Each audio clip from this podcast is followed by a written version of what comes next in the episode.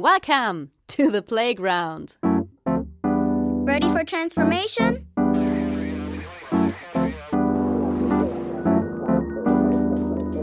Modcast, the Masters of Transformation podcast.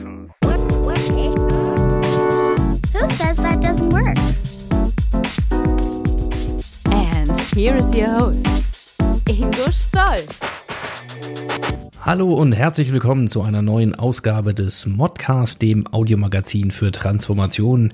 Ich bin Audiograf Ingo Stoll und ich freue mich, dass ihr wieder dabei seid und ich freue mich auf meinen heutigen Gast, Marion Bender. Zu Marion möchte ich euch gar nicht so wahnsinnig viel verraten im Vorfeld, denn Marion spricht tatsächlich für sich selbst. Und das ist eine wahrhaft inspirierende Geschichte über den Umgang mit unerwarteten Herausforderungen, über Selbstmotivation und den Wert des Lebens. Dabei wünsche ich euch, wie immer, viel Vergnügen.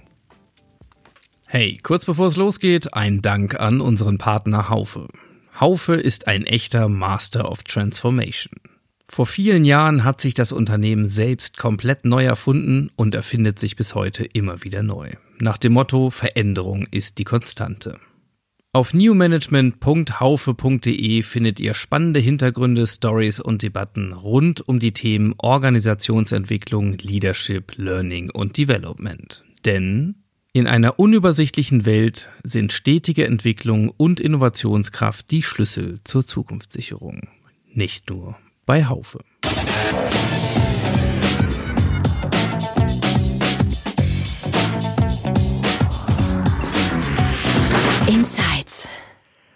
Ja, heute ist eine kleine Premiere im Modcast. Ähm, Ich bin wieder mal in Portugal. Die, die den Modcast regelmäßig hier verfolgen, die wissen das. Aber es ist eine Verbindung mit einer echten Kabel-LAN-Verbindung. Kein WLAN, nichts. Von daher beste äußere Bedingungen. Und dazu kommt ein wunderbarer Gast, auf den ich mich sehr freue, nämlich Marion Bender. Marion, schön, dass du heute dabei bist und äh, verrat uns doch mal, wo du gerade bist. Äh, danke, Ingo, für die Einladung. Ja, normalerweise wäre ich jetzt auch in Spanien, aber ich bin in Hessen, in der Nähe von Frankfurt, bin ich jetzt zu Hause.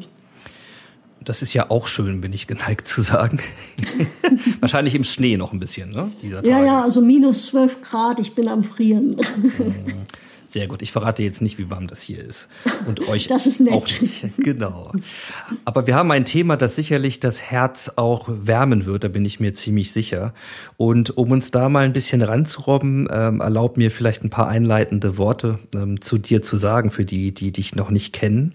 Wenn man dein LinkedIn-Profil aufmacht, dann steht sozusagen in der Jobbeschreibung, wenn man so will, Professional Speaker. Ja, und ähm, du bist ein Kind, das durch äh, auch die Schule von Hermann Scherer gegangen ist, und zwar mit Bravour. Ja, du hast dort den Excellence Award, du bist bei Gedankentanken zu finden, du bist ähm, im der Life Design University, also auf vielen, vielen Bühnen zu Hause.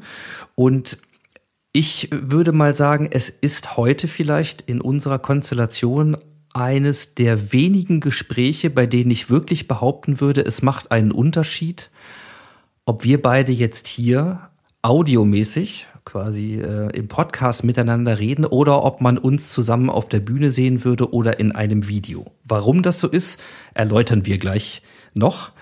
Aber das macht's schon mal doppelt spannend. Und du hast selber Podcast-Erfahrung, und zwar nicht nur als, als Gast, sondern du hast auch einen eigenen Podcast.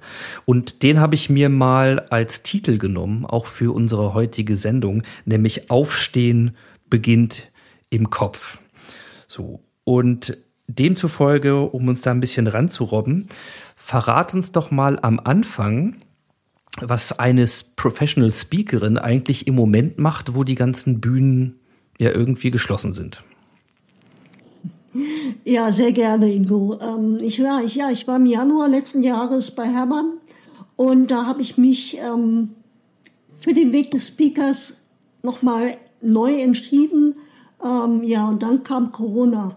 Ich habe dann die Zeit einfach genutzt. Ähm, ich habe auf vielen Online-Kongressen gesprochen, glaube 15 Stück, in unterschiedlichen Podcasts gesprochen, weil es mir einfach wichtig war, auch wenn ich jetzt nicht auf die Bühne offline kann, was ich natürlich liebe, mit den Menschen direkten Kontakt zu gehen. Aber es geht mir um die Botschaft und gerade in dieser Zeit Menschen Mut zu machen, Zuversicht, dass auch diese Krise vorbeigehen wird und dass auch ein Stück weit jeder auch in der Hand hat, wie er durch die Krise durchgeht. Und dadurch habe ich jetzt einfach im Moment andere Quellen genutzt, um meine Botschaften zu verbreiten, um reden zu können und um die Menschen zu erreichen. Und es war wieder eine ganz neue Erfahrung für mich und auch sehr wertvoll, auch dort dann mit den Menschen in Kontakt zu treten. Bei mir beginnen jetzt wieder die, es sind viele auf den Herbst verschoben worden und ähm, von daher beginnt für mich so das eigentliche Speaking auf der Bühne wohl wieder im Herbst. Mhm. Wenn du sprichst, für wen sprichst du? Ich sage immer jetzt, wenn ich so auf der Bühne stehe und meinen Vortrag halte, der ist ja so zwischen vier Minuten und einer Stunde, ähm, wo ich meine Geschichte teile, einfach meinen Weg teile. Nicht, weil ich jetzt denke, die ist, das ist der super schlimm oder so. Ich äh, will da kein Mitleid erzeugen, sondern einfach den Menschen mit meinen Learnings, mit meinen Erkenntnissen auf meinen Weg, durch meinen Weg, ähm, ja, zu motivieren und inspirieren, dass auch wenn vielleicht gerade die Situation ausweglos erscheint, der Kopf dir sagt, boah, da komme ich nicht mehr weiter, ja, dann geht's eigentlich erst wieder los, ne? Entscheidungen zu treffen und auch den Menschen näher zu bringen, dass es auch ein Geschenk sein kann, einfach mal ausgebremst zu werden, um neu wählen zu können. Wer will ich sein? Wo will ich hin? Was will ich wirklich? Ja, und so kann ich auch sagen, jede Erfahrung auf meinem Weg sehe ich heute als ein Geschenk, weil sonst könnte ich das heute auch nicht so weitergeben, wie ich es tue. Auf diesem Weg wollen wir dich ja heute ein bisschen begleiten, beziehungsweise mhm. genau das auch von dir mal hören, was deine Learnings sind, was dein Leben äh, dir mitgegeben hat und was du da auch für andere teilst. Und insofern lass uns doch tatsächlich mal teilhaben an Aufstehen beginnt im Kopf, dein, dein Lebensweg. Was, was ist dir widerfahren? Wie hat er begonnen? Was, was ist dir passiert? Ja, sehr gerne, Ingo. Ähm, wenn ich heute auf der Bühne stehe, sitze oder auch jetzt mit dir hier spreche, dann, wenn du mir als Kind gesagt hättest, mal, du wirst mal vor 500 Menschen oder mehr sprechen, hätte ich gesagt, du spinnst. Würde ich nie machen. Es hängt aber einfach damit zusammen, dass ich schon mit einer Behinderung geboren wurde. Ich bin 1973 mit einer Kiefer im Gaumenspalte geboren worden, also für alle sichtbar im Gesicht. Und heute wird so eine Geschichte so in zwei, drei Operationen gelöst. Ich habe damals 16 Operationen gebraucht bis zum 18. Lebensjahr. Damals war einfach die Medizin noch nicht so weit. Und durch diese Kiefern im Gaumenspalte, ich habe eigentlich immer gedacht, ich bin ein normales Kind. Auch wenn ich viel in Krankenhäusern und bei Ärzten, Therapeuten war. Doch spätestens als ich in den Kindergarten, in die Schule kam, wurde mir einfach von dem Außen gespiegelt, nee Maya, du bist nicht normal. Wir wollen dich nicht so haben, das ist eklig im Gesicht und ja, und die Erwachsenen haben mich nicht verstanden, haben immer wieder nachgefragt. Und das hat sehr wehgetan, einmal diese Hänseleien als Kind zu ertragen und auch immer wieder von den Erwachsenen nachgefragt zu werden. Das ging dann wirklich auch so weit, dass ich einfach nicht mehr sprechen wollte, weil ich gesagt habe, die verstehen mich eh nicht. Rückblickend kann ich sagen, war das aber auch eine Phase, wo ich schon als Kind den Mut gelernt habe, anders zu sein und mir nicht meinen Wert von außen bestimmen zu lassen. Nicht irgendeinem Menschen die Macht zu geben, zu sagen, du bist was wert oder du bist nichts wert. Rückwirkend sehe ich also auch diese Phase als Geschenk. Ich habe dann mit zwölf Jahren mein erstes Reitturnier geritten. Mein Opa, mein Vater, mein Bruder, wir sind eine Reiterfamilie. Ich habe schon auf dem Pferd gesessen, bevor ich laufen konnte. Und ich war Leistungssportlerin und war also immer in Bewegung. Wie gesagt, mit zwölf Jahren mein erstes Turnier erfolgreich, die Reiterkarriere gestartet. Ich habe Taekwondo gemacht, ich bin geschwommen, ich habe Tennis gespielt. Also ich war einfach ein Typ. Meine Oma hat immer gesagt, Hans, Dampf in allen Gassen. Ne? Wenn ich irgendwas gesehen habe, was mich interessiert hat, habe ich alles liegen lassen und los ging's immer in Bewegung. Und als Leistungssportlerin war ich dann neun Jahre später wieder auf dem gleichen Turnierplatz mit 21. Und es war ein Tag wie jeder andere. Es war ein warmer Junitag. Und ich bin mit meinem Pferd Winzer in der Springprüfung gestartet. Der war sechs Jahre alt damals. Und ich habe ganz normal begonnen und habe plötzlich gemerkt, vor einem Ochser, mein Pferd zögert. Der Winzer wollte nicht so richtig ran. Ich bin weitergeritten, weil ich gedacht habe, wird schon gut gehen, ne? wie man sich das vielleicht so oft im Leben sagt. Dann ist er aber in der Luft, ist er mit den Hufen am Hindernis hängen geblieben, hat sich überschlagen. Ich bin runter in den Sand gefallen und er ist auf mich gefallen. Er hatte 500, 600 Kilo, ich 60 Kilo. Da habe ich einen Kürzung gezogen und gleichzeitig war ich aber auch froh, dass er wieder aufgestanden ist, dass ihm nichts passiert ist. Als ich dann aber in dem Sand lag, habe ich sofort ab Schulter abwärts nichts mehr gespürt. Und mein Vater kam natürlich gleich zu mir und ich sag, Papa, scheiße, ich habe eine Querschnittslähmung. So will ich nicht leben. Ähm, das war eine Querschnittlähmung war damals für mich als Bewegungsjunkie ein No-Go. Wenn ich mich nicht mehr bewegen kann, dann will ich nicht mehr leben. Lieber tot als Zweiter. Also ich war auch sehr ehrgeizig als Sportlerin. Nun gut, ich wurde dann ins Krankenhaus gebracht und die Diagnose wurde von den Ärzten bestätigt. Damals hieß es eine, eine komplette Querschnittlähmung ab dem dritten Halswirbel.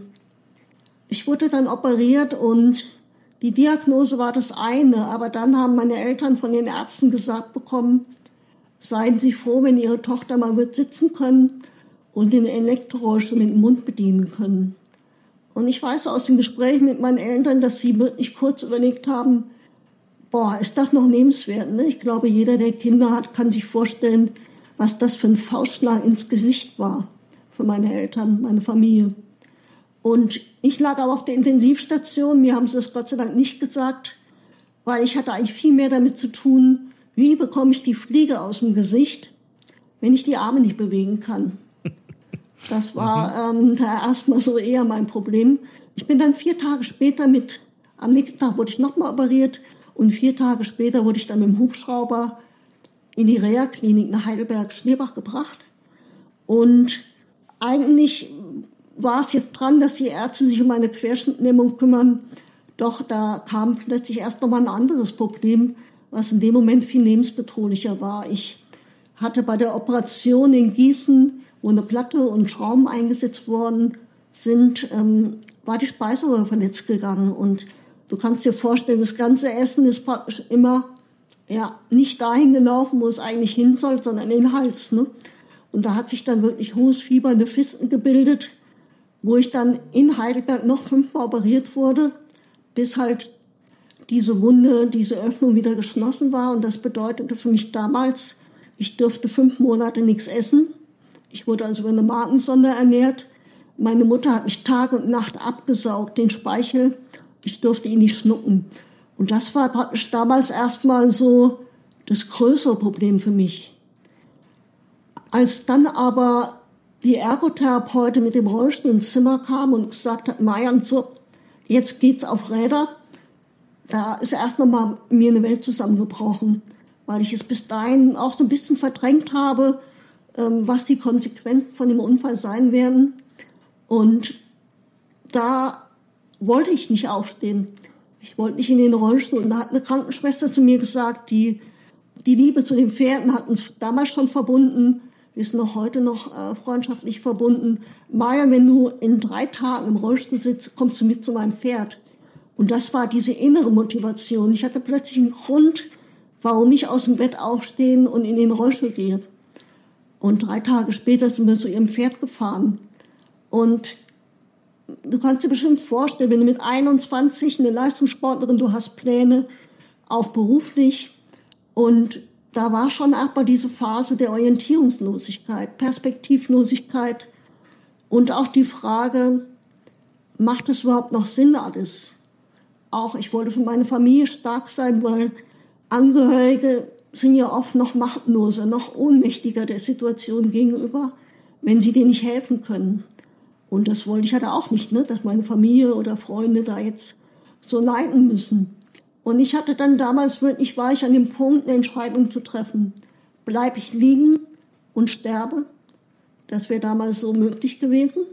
Oder stehe ich innerlich auf, entscheide mich für das Leben, hole mir mein Leben zurück und lebe weiter. Und ich habe mich glücklicherweise für die zweite Wahl entschieden. Und ähm, ich sage heute oft in meinen Vorträgen auch, hast du dich schon mal bewusst für dein Leben entschieden? Und ohne Plan B zu haben. Und das war damals so eine kraftvolle Entscheidung, weil ich habe gesagt, ich hole mir mein Leben zurück. Es wird nicht mehr so sein wie früher, aber es wird richtig gut werden.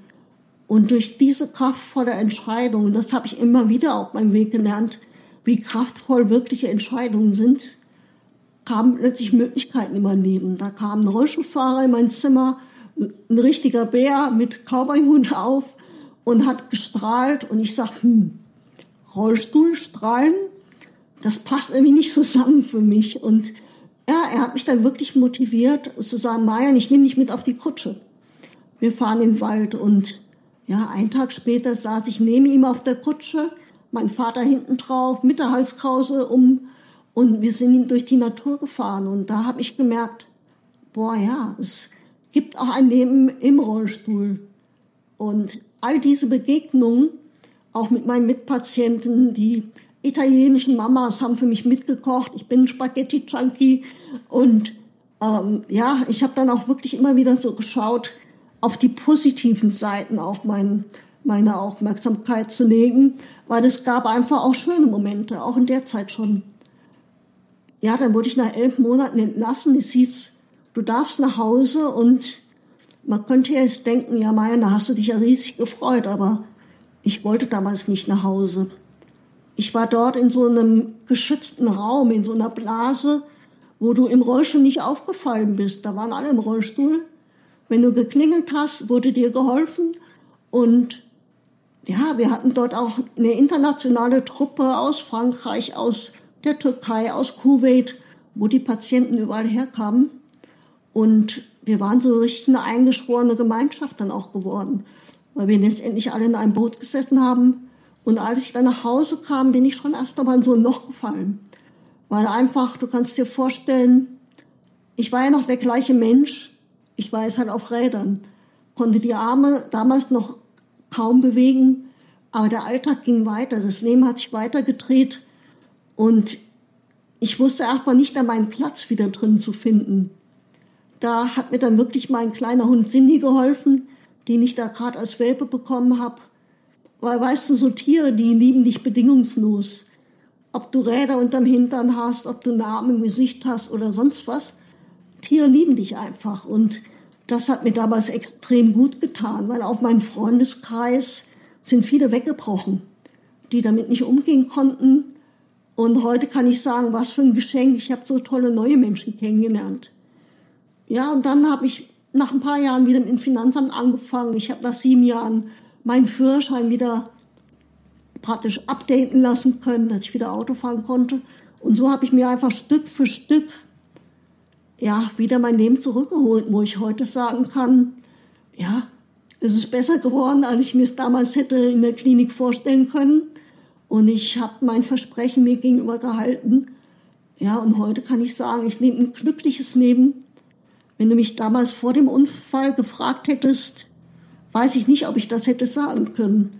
Doch heute kann ich sagen, ja, ich bin glücklich und sehr, sehr dankbar, dass ich dieses Leben nehmen darf und damals die neue Chance bekommen habe, weiterzuleben. Mhm. Ich finde, das ist eine äh, unfassbare Lebensgeschichte, auch wenn wir jetzt die, die Kurzform ja mal äh, von dir gehört haben. Und wenn ich äh, zum Beispiel, ich habe heute noch mal auf dein, dein LinkedIn-Profil auch geguckt, um auch so ein bisschen zu schauen, hey, was, was, was teilst du? Mhm. Und wenn man das jetzt weiß und man, glaube ich, jetzt auch versteht, warum ich am Anfang sagte, es macht einen Unterschied, ob wir dich zum Beispiel im Rollstuhl gesehen hätten und dann das Gespräch anfängt ähm, mhm. oder jetzt erstmal nur gehört haben, so, ähm, dann, dann steht da, du bezeichnest dich selber als einen Glückskeks. Ja. Und das, das heute von dir zu lesen und auch dich so zu hören, das heißt, in der Stimme kann man ja sehr viel besser noch ablesen, auch ob das ernst gemeint ist oder nicht, ja. Und das ist ja total glaubwürdig so. Wenn man das ins Verhältnis setzt zu dem, was dir passiert ist, dann würde ich gerne mal wissen, wie reagieren denn Menschen darauf, wenn sie dich so erleben und kognitiv aber wissen, was für ja, Schicksalsschläge, nenne ich das jetzt erstmal so, nicht Geschenke mhm. vielleicht, sondern aus der Sicht von außen vielleicht erstmal Schicksalsschläge und Hürden du hast überwinden müssen. Ja, also ich merke das auch heute noch. Äh, also damals, als ich aus der Klinik kam, ist mir sehr schwer gefallen, mich gerade in meinem alten Umfeld mit dem Rollstuhl zu zeigen. Ne? Das war schon erstmal auch so Themen, äh, bist du überhaupt noch eine Frau? Findest du überhaupt noch einen Partner? Findest du beruflich wieder deinen Weg? Und ich kann wirklich sagen, ich sehe es als Geschenk, meinen Unfall heute, weil ich wirklich zu dem Menschen geworden bin, den ich heute liebe, wenn ich in den Spiegel schaue. Und ich merke aber schon, dass immer noch sehr, sehr viele Menschen auch ein Thema damit haben. Und jetzt bin ich ja normal im Winter im Süden und die restlichen sechs Monate hier. Und ich merke schon immer wieder, als ich meinen Hund, wenn ich den dabei hatte, dann haben die Leute den Hund gesehen, sind sofort mit mir ins Gespräch gekommen und ja, mein Querschnitt stand nicht im Vordergrund. Bin ich aber an dem gleichen Tag diese Promenade nochmal gefahren, ohne Hund, weil der zu Hause geblieben ist, weil es ihm zu warm war. Und dann haben die Leute weggeguckt. Ne? Dann konnten sie da einfach nicht mit umgehen. Früher hat mir das wehgetan, heute ja, verstehe ich es auch ein Stück weit. Sie wollen einfach nichts falsch machen. Und ich bin ja heute mit vielen Menschen zusammen, die extrem in der Öffentlichkeit stehen. Und sogar da werde ich manchmal gefragt, Meilen, kannst du nicht mal eine Checkliste machen, wie wir Rollstuhlfahrern begegnen sollen? Was mich dann wundert, weil die eigentlich mit sehr vielen Menschen zu tun haben. Aber durch meine, durch meine Art fällt es den Leuten, glaube ich, mittlerweile leichter. Aber es gibt auch immer noch Situationen, wo sie wirklich meinen Mann fragen, ähm, was ist denn passiert mit ihrer Freundin? Ne? Und ja, mittlerweile habe ich da Verständnis dafür. Früher war das schon schwer. Und ich gehe da mittlerweile sehr offen mit um. Ne? Ich bin auch immer bereit zu sprechen, warum bin ich jetzt in einem Rollstuhl. Was ich halt sehr interessant fand, war, die Menschen haben mich ja mit der kiefernippen Gaumenspalte nie verstanden. Mhm. Und in dem Moment, wo ich den Reitunfall hatte, haben die Leute mich verstanden. Weil sie einfach die Narben plötzlich mit dem Reitunfall in Verbindung gebracht haben mhm. und nicht mehr mit. Und das fand ich halt auch spannend, wo du halt auch gerade so deinen Fokus drauf legst. Ne? Mhm. Und mir ist es aber halt auch echt wichtig, ich werde auch dieses Jahr noch vor Ärzten sprechen, mehreren Unis, einen zum Beispiel in Mainz, weil es mir einfach sehr am Herzen liegt. Ich höre halt immer wieder, ich bin ja auch ehrenamtlich tätig, ne, wo ich junge Rollstuhlfahrer als Peer der Fördergemeinschaft begleite im Krankenhaus und vor allem dann auch, wenn sie nach Hause kommen, dass sie halt nicht unbedingt so in das Loch fallen, dass ich ihnen einfach Perspektiven aufzeigen kann und so auffangen kann, wenn es ihnen halt nicht so gut geht. Und ja, da merke ich einfach, dann bekomme ich immer wieder auch bei Facebook geschrieben, Marian, du kannst ja wieder laufen ein Stück, ich kann wieder 100 Meter gehen. Wieder allen Prognosen der Ärzte. Ne? Die Ärzte sagen, Marian, das kannst du gar nicht können. Und dann muss ich halt einfach schmunzeln, weil ich sage, und ich mache es trotzdem. Aber dann bekomme ich oft gesagt von den Rollstuhlfahrern, ja, bei dir geht das mal. Mir haben die Ärzte gesagt, da wird nie mehr was gehen. Und ich habe eine große Wertschätzung Ärzten gegenüber. Die machen einen total wichtigen Job. Und es ist bestimmt nicht einfach für einen Arzt, einer 21-Jährigen zu sagen, so und so sieht's aus. Ich krieg dann auch gesagt von den Ärzten, ja, wir wollen keine falsche Hoffnung schüren. Dann sage ich aber einfach ja, aber ihr müsst auch keine Hoffnung zerstören. Wenn ihr einen jungen Menschen sagt, du wirst nie mehr laufen können, du wirst das nicht mehr können und das nicht mehr können, warum, woher soll der die Kraft nehmen? Ich war jetzt eine Leistungssportlerin, ich war es gewöhnt zu trainieren. Ich trainiere seit 26 Jahren jeden Tag mehrere Stunden. Aber ein anderer, der verliert die Hoffnung und gibt sich auf. Ne? Und da ist es mir wichtig, da einfach so ein bisschen Bewusstsein auch bei den Ärzten ähm, entstehen zu lassen. Die Macht der Worte ist mir einfach immer mehr bewusst geworden. Du kannst jemanden mit Worten empowern, du kannst ihn motivieren, du kannst ihn aber auch zerstören. Und das sind einfach solche Erfahrungen, wo ich heute gucken möchte, ja, es geht auch anders. Ne? Man kann auch als Arzt mal vielleicht sagen, du, so und so sieht's aus, ich weiß nicht, was du wieder schaffen wirst. Aber mir ist es einfach wichtig und da ist egal, ob jemand eine Krebsdiagnose hat oder wie ich jetzt den Querschnitt, dass man nicht jemanden schon vorweg aufgibt und ihm jede Hoffnung nimmt. Weil die Hoffnung ist das, was uns antreibt. Und was soll kommen, ich weiß es nicht, ob ich wieder vollständig werde laufen können. Aber ich mache mein Glück nicht davon abhängig. Das habe ich noch nie gemacht. Ich höre einfach sehr oft, ja, wenn ich wieder laufen kann, dann bin ich glücklich. Wenn ich das Umfeld habe, dann bin ich glücklich. Wo ich sage, nee, das wirst du nicht sein. Wenn du es nicht schaffst, jetzt glücklich zu sein, auf dem Weg zu deinem Ziel, dann wirst du vielleicht das Ziel erreichen, bist tot unglücklich bis dahin und dann schaust du wieder nach dem nächsten Ziel. Und deswegen ist es auch eine Sache, die ich so gern vermitteln möchte, dass was für ein großes Geschenk das Leben ist und dass wir es einfach feiern sollten. Und es gibt Herausforderungen, es gibt Krisen. Das sehe ich aber auch so wie so ein Springparcours an. Ne? Also als Reiterin damals in einem Parcours zu reiten, wo keine Hindernisse sind, hätte mich nicht wirklich angespornt. Ähm, da ist kein Wachstum. Ähm, und das versuche ich einfach den Menschen zu vermitteln, auch ihr Glück, dass es aus dem Inneren heraus entsteht, dass es eine Entscheidung ist. Und gerade in der jetzigen Zeit auch wirklich sich darauf auszurichten, was vielleicht auch gut ist und nicht nur dahin zu schauen, ja, wie so eine Fliege, weißt du, die nur immer um den Mist rumschwirrt, ne? Sondern lieber eine Biene sein, die guckt, oh ja, da ist aber doch eine schöne Blume, da kann ich mich dran erfreuen. Also du bist auf jeden Fall deutlich eher der Bienentyp. Vielleicht mal mit der Fliege im Gesicht, die du verscheuchen musst, aber äh, definitiv nicht selber eine. Wie erlebst du denn diese Zeit im Moment, wo wir ja vermeintlich eine kollektive Herausforderung haben, nämlich ganz viele Pläne haben gerade nicht funktioniert. Für ganz viele Menschen geht gerade irgendwas nicht. Sie sind gerade abhängig oder fühlen sich fremdbestimmt so. Ähm, aber die wenigsten davon sind vielleicht Leistungssportler. Also was würdest du vielleicht mitgeben können oder, oder wo beginnt das vielleicht, den Weg für sich auch anders zu wählen oder anders mit diesen Dingen umzugehen und vielleicht am Ende auch einfach glücklicher zu werden? Ja, ja, ja das ist jetzt gerade hier die Krise, wie man es auch immer bezeichnet, ne? Corona ist natürlich eine Phase, die erstmal alle von uns betrifft. Und für mich ist es erstmal ganz wichtig, und das ist aber generell so, übernimm erstmal die Verantwortung für dich. Es ist leicht, auf die Politiker zu schimpfen, irgendwelche Verschwörungstheorien nachzuhängen, weshalb man jetzt nicht seinen Job als Coach oder so machen kann. Ähm, erstmal so die wirklich die volle Verantwortung zu sich holen und sich bewusst machen, okay, die Situation ist im Moment so. Ich darf dankbar sein, denn ich bin nicht auf der Intensivstation und werde beatmet. Ich hoffe auch bei den Zuschauern jetzt, dass kein Angehöriger, Freund oder so in dieser Phase ist. Und das ist für mich ganz wichtig, diese Dankbarkeit auch trotzdem immer wieder in mir zu spüren. Und das möchte ich auch jeden dazu einladen, wirklich mal so zu gucken, einmal am Tag und immer wieder, wofür kann ich jetzt trotzdem gerade dankbar sein? Ne? Ich bin ja auch ein Reisevogel, ne? Also mir passt es auch nicht, dass ich jetzt seit einem Jahr fast nur zu Hause bin.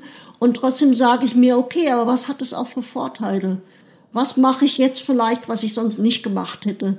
Ähm, ich höre auch von Eltern, auf der einen Seite sind sie sehr überfordert natürlich ne, mit Homeschooling. Dann höre ich aber auch wieder, ja, aber wir kriegen nochmal eine ganz andere Bindung auch zu unserem Kind. Also ich denke, es ist eine schwierige, es ist eine herausfordernde Zeit. Ich tue das auch auf keinen Fall irgendwie verharmlosen, weil es sterben Menschen. Und trotz allem kann ich ja bei mir, wenn ich bei mir bleibe, kann ich sagen, mir geht's im Moment gesundheitlich gut. Ich bin vielleicht ein bisschen eingeschränkt. Aber letztendlich kommt es ja nicht auf die Einschränkungen an, ob ich mich frei fühle oder nicht, die im Außen sind. Ich kann trotzdem für mich entscheiden, ich bin aber frei in mir, in mir drin und kann Entscheidungen treffen und kann entscheiden, wie bewerte ich die Situation schaue ich mir jetzt 24 Stunden die Nachrichten an, was alles Schlimmes passiert in der Welt und auch die ganzen Zahlen mit Corona, Da bin ich zum Beispiel jemand, ich schaue mir so gut wie gar keine Nachrichten an. Weil ich einfach sage, ich möchte entscheiden, auch gerade in der jetzigen Phase, womit ich meinen Kopf füttere. Und tut mir das gut, wenn ich das höre oder nicht? Und ich glaube, wir haben trotzdem jeder die Möglichkeit, wirklich mal hinzuschauen. Ich höre von vielen auch beruflich, dass sie wirklich merken auf einmal, Mensch, der Job macht mir eigentlich gar keinen Spaß mehr. Und jetzt habe ich die Zeit, mal so überlegen, baue ich mir vielleicht parallel was Neues auf. Also ich denke, so schlimm diese Krise hier ist und auch so dieses nicht planen können und trotz allem hat auch so, so eine Krise ähm, eröffnet uns Möglichkeiten, schenkt uns Möglichkeiten. Ich erlebe immer wieder, wie hilfsbereit auch teilweise, ne? dass Restaurants plötzlich kochen, denen es ja echt auch nicht gut geht finanziell gerade und dann kochen sie für die Pflegekräfte im Krankenhaus. Das sind auch so menschliche Gesten, worauf ich meinen Fokus richte. Und ich glaube, auch in der Zeit ist es möglich, wie bei mir damals im Krankenhaus, trotzdem hinzuschauen, okay, aber trotzdem, was ist schön? Wofür kann ich trotzdem gerade dankbar sein? Ich habe von einem sehr Bekannten, von Frank, gehört, du mein, weißt du, ich habe mir die ganze Zeit gewünscht, mal nicht so viel reisen zu müssen, beruflich und mehr bei meiner Familie zu sein. Jetzt bin ich bei meiner Familie. Ähm, einfach mal so zu gucken, was hat es einfach auch für Vorteile. Und da geht es eigentlich immer wieder darum, eine andere Brille aufzusetzen.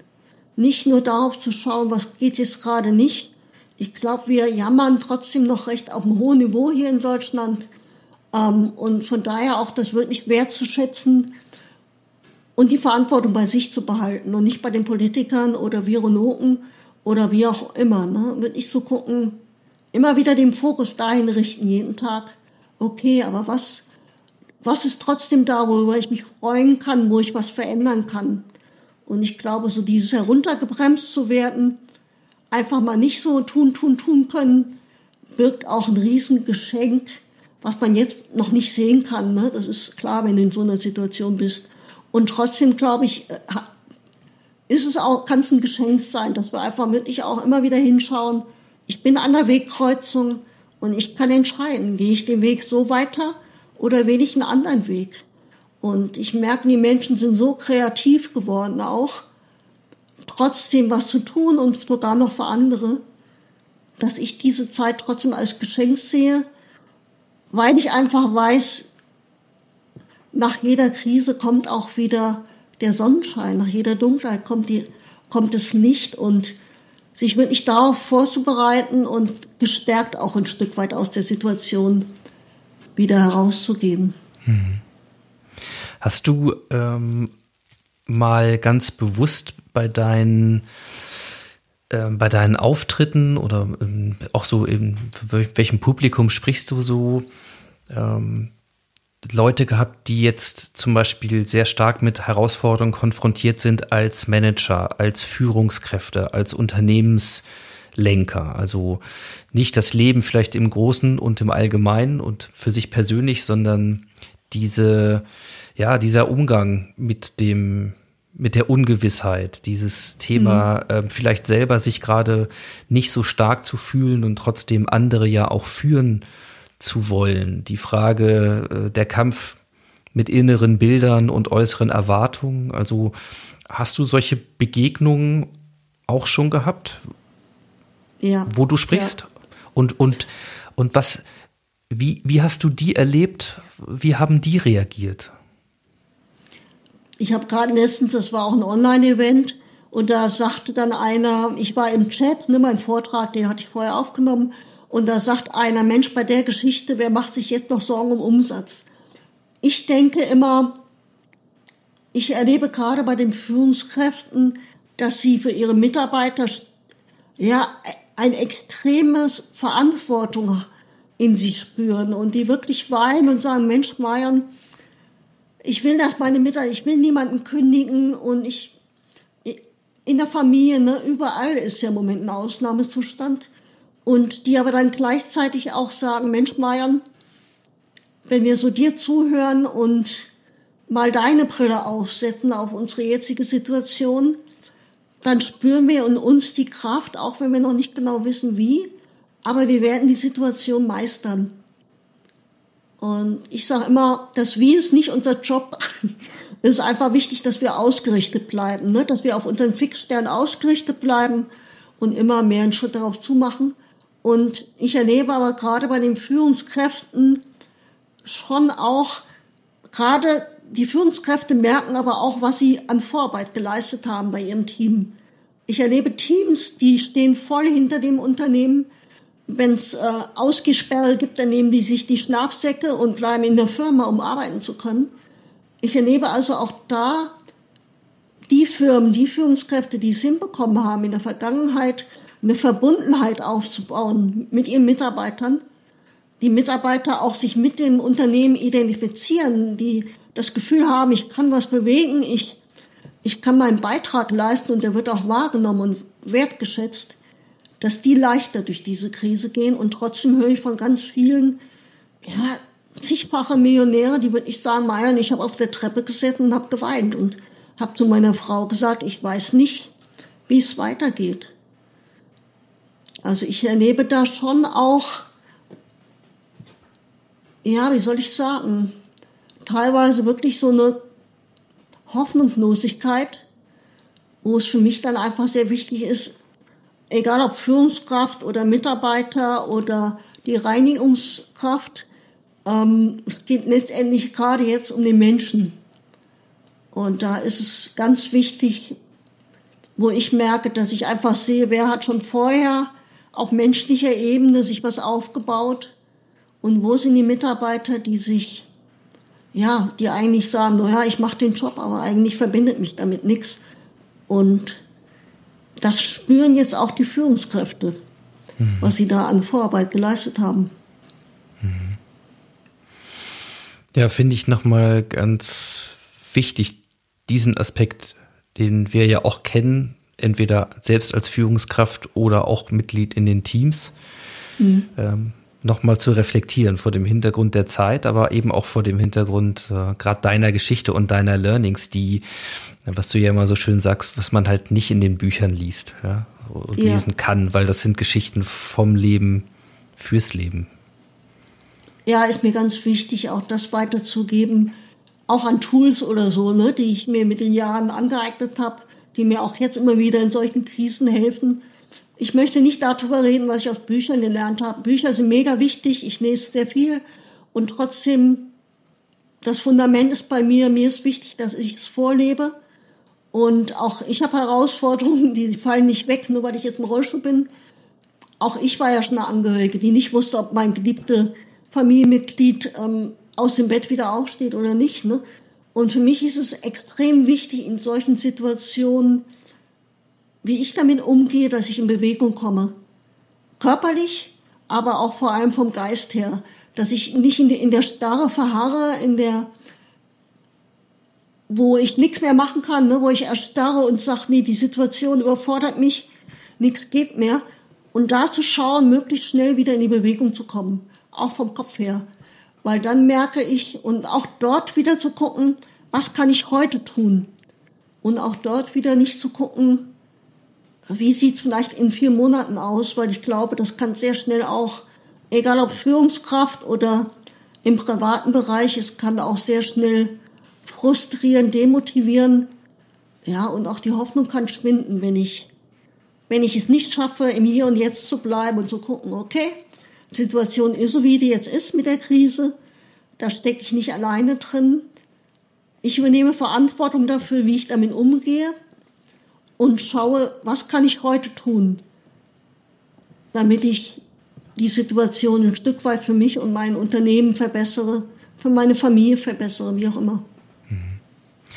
Hast du, äh, normalerweise stelle ich die Frage nicht, aber ich bin, kommt mir gerade, weil du es äh, so am Rande auch erwähnt hast mit den Tools. Hast du sowas wie so ein, wie so ein Hack, vielleicht wie eine kleine Gedankenübung, um in Bewegung zu kommen, wenn es wenn es mal ein bisschen stockt oder Sachen, wo du sagst, hey, das, das können andere auch machen, vielleicht äh, ganz hilfreich. Also so ein, gibt sowas, so einen kleinen Life-Hack? Den du teilen ja, willst? Ich, ich liebe Lifehacks, weil sie einfach sofort auch umsetzbar sind. Ja, ich glaube, in so einer Krise, dieses Annehmen ist ja sowieso die Voraussetzung. aber dann auch wirklich zu gucken, um einfach im Hier und Jetzt zu bleiben, tagsüber immer mal wieder innezuhalten, sich vielleicht einen Wecker zu stellen, der einfach klingelt und dann zu sagen, okay, wo bin ich jetzt gerade, was mache ich da gerade, wie geht's mir gerade? Und wenn da kommt, mir geht's nicht gut, dann sich die Frage zu stellen, was kann ich jetzt tun, damit es mir besser geht? So ein bisschen diese Selbstfürsorge, aber auch diese Selbstführung, immer wieder den Fokus auf sich zu lenken, weil oft ist es so, wir fühlen uns nicht gut und wissen aber gar nicht, warum das so ist. Und da wirklich so über den Tag immer wieder innezuhalten, sich vom Wecker oder so daran erinnern zu lassen, um immer wieder im Hier und Jetzt zu bleiben, weil die Gedanken ähm, uns ganz schnell wieder wegtreiben ne, von uns. Und dann sind wir nur noch am Außen, sind am Reagieren und sich das anzueignen, das wirklich so als Daily Business immer wieder innezuhalten und zu sagen, okay, wo bin ich gerade, was mache ich gerade, wie geht's mir gerade, was kann ich tun, wenn es mir gerade nicht gut geht. Das kann sein, ich trinke was, ich lege mich eine halbe Stunde hin, ich gehe mal raus in die Natur. Ne? Das sind die unterschiedlichsten Sachen. Ich schaue mir einen lustigen Film an oder wie auch immer.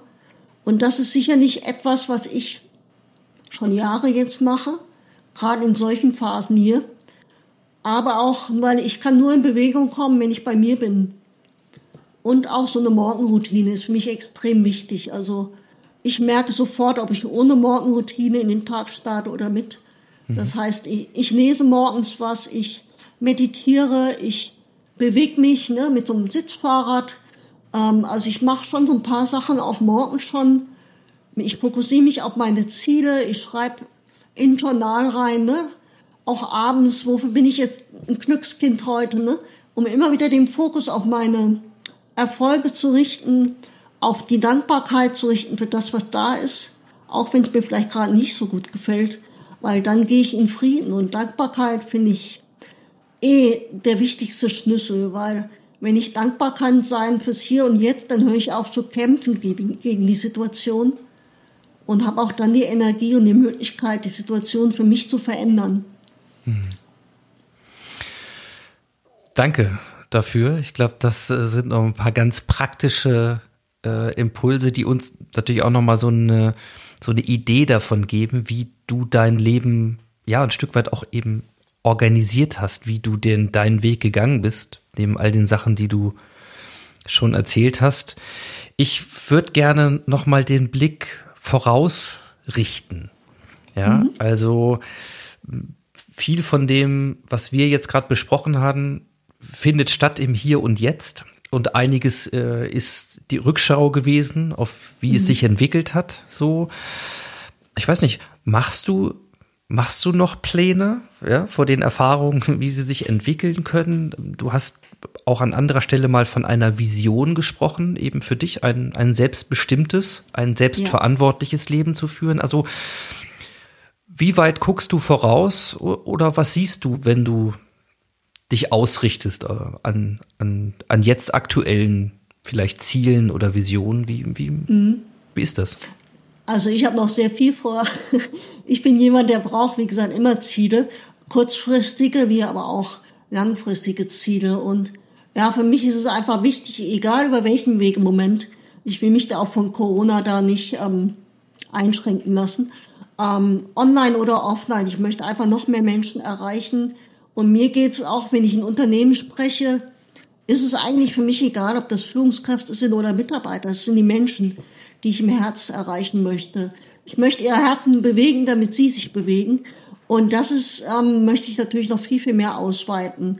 Da einfach, ich werde dieses Jahr noch ein paar Mal auf der Bühne stehen, auch bei Gedankentanken ähm, oder Kreator, wie es jetzt heißt. Also ich habe noch so ein paar Sachen, Events dieses Jahr. Ich will mit Hermann äh, nach New York, muss man mal schauen, wie das alles klappt. Aber eine Vision, die ich auch sehr stark mit meinem Mann teile und auch mit Investoren, ist, ich möchte neue Wohnformen schaffen mit meinem Mann zusammen. Das heißt, wenn ich, ich stand damals vor der Entscheidung und so erlebe ich es jetzt halt auch bei Rollschuhfahrern, die aus der Klinik entlassen werden mit 18, 19, 20. Und ich stand vor der Entscheidung zurück ins Elternhaus oder ins Altersheim. Und mhm. diese Situation ist heute immer noch bei den jungen Menschen da, wo ich sage, zurück ins Elternhaus war für mich damals die beste Lösung. Ich hatte eh meine Wohnung hier im Haus, aber du bleibst das Kind. Also dein selbstbestimmtes Leben musst du dir aufbauen, musst du dir auch teilweise erkämpfen, weil du einfach das Kind bist. Altersheim, ähm, ich habe junge Menschen gesehen im Altersheim. Ich weiß nicht, wie du die noch motivieren willst, an sich zu arbeiten, Visionen zu haben, an sich zu glauben, wenn du im Altersheim bist. Weil es sind einfach unterschiedliche Generationen, die dort sind. Äh, und da möchten wir neue Wohnformen schaffen, auf Mallorca, aber auch hier in Deutschland, wo Menschen mit Handicap sich eine Assistenz teilen, weil die ist einfach sehr teuer und dort zusammen in so eine Art Wohngemeinschaften, ja, wirklich selbstbestimmt zu leben. Das ist mir extrem wichtig, weil ich sage mir, jedem kann was passieren. Ich habe diesen Hammer gebraucht, den muss man sich nicht unbedingt aussuchen. Ähm, man kann auch früher reagieren, ne, in seinem Leben was umzustellen. Aber das liegt mir einfach gerade bei den jungen Rollstuhlfahrern extrem am Herzen, dass sie wieder in dieses selbstbestimmte Leben zurückfinden und sagen können, okay, das ist die Situation, aber ich kann entscheiden, wie ich jetzt mit diesem Leben umgehe und wie ich es mir gestalte. Und das ist so eine große Vision von uns, ja. Ja, liebe Marion, ich bin so froh, dass du aufgestanden bist. Äh, ich bewundere das sehr in der Art und Weise, wie du das gemacht hast, aber auch wie du es machst und auch wo du noch hin willst. Wenn ich ein bisschen anknüpfen darf an das, was du ganz am Anfang mal erzählt hast, bin ich auch sehr froh, dass du dich entschieden hast, doch zu sprechen und das sogar öffentlich. Ähm, und die Macht der Worte, du hast es äh, beschrieben, positiv einzusetzen. Ich glaube, das hast du ähm, auch hier im Modcast auf wunderbare Weise wieder getan. Insofern schon mal vielen, vielen Dank ähm, für das alles. Und wer jetzt Lust hat, dich noch ein bisschen weiter zu begleiten, vielleicht auch mehr von dir zu hören oder zu sehen, ähm, wo findet man dich virtuell? Ähm, wo kann man Informationen finden zu dir? Ja, ich bin recht sichtbar im Netz. Also mayonbender.com ist meine Webseite. Und wenn man aber bei Facebook, Instagram, LinkedIn, Xing, wenn man da meinen Namen eingibt, findet man mich immer. Und ich freue mich immer, in Kontakt zu kommen mit den Menschen, ins Gespräch zu kommen. Also sehr, sehr gerne mich auch kontaktieren. Ich habe den Podcast, wie du schon gesagt hast, auch den Beginn im Kopf. Und ja, da kann man mich auf jeden Fall überall kontaktieren. Wunderbar. Ich ermutige euch alle, die ihr das jetzt gehört habt, äh, genau das zu tun, da vielleicht auch noch mal ein bisschen nachzuspüren. Und ansonsten glaube ich, dass das genau die Formen sind, egal vom Lifehack bis zum bis zur mentalen Entscheidung, die wir alle gut gebrauchen können in unserem Leben insgesamt. Und das Arbeiten ist ja auch nur eine Facette davon, aber es ist eine Geschichte, die ich garantiert nicht vergessen werde und die mich sehr inspiriert hat. Und wenn ich das nächste Mal irgendwo vor einem Berg sitze, den ich mir gar nicht gewünscht habe und der da einfach in mein Leben gepurzelt ist und rollt, wie groß oder klein er auch sein möge, ähm, dann werde ich garantiert noch einmal mehr an dich denken. Insofern, liebe Marion, dir alles Gute auf deinen weiteren Wegen und lauf so weit wie du kannst und spring so hoch wie du kannst. Ich glaube, ähm, da haben wir noch einiges, worauf wir uns freuen dürfen. Vielen Dank. Ich danke dir, Ingo, und ich danke auch den Zuhörern, dass sie uns ihre Zeit geschenkt haben. Meine Lebenszeit ist einfach das Wertvollste, was wir haben. Dem ist nichts hinzuzufügen.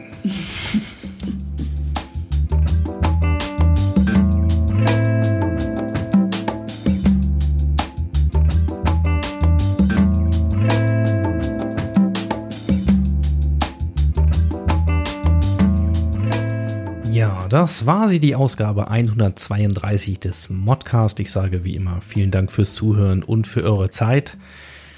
An der Stelle gibt es ja gerne einen ganz konkreten Leseartikel-Tipp aus dem New Management Portal von Haufe von mir. Das könnt ihr euch diese Woche natürlich auch gerne anschauen. Aber ich möchte die Zeit vielleicht nutzen, nach so einem Gespräch und so viel tollen Learnings, die glaube ich, sehr, sehr viel tiefer gehen als vieles, was jetzt im Management-Kontext alleine von Bedeutung ist, dass ich euch ermutige, die Zeit vielleicht einfach mal zu nutzen, um das zu tun, was Marion auch erzählt hat, nämlich überlegt einfach mal jetzt gerade nur einen Moment, wie es euch geht, was ihr braucht und wie ihr diesen Tag vielleicht noch zu einem etwas schöneren Tag machen könnt. Und damit sage ich ciao, ciao, macht's gut und happy transformation.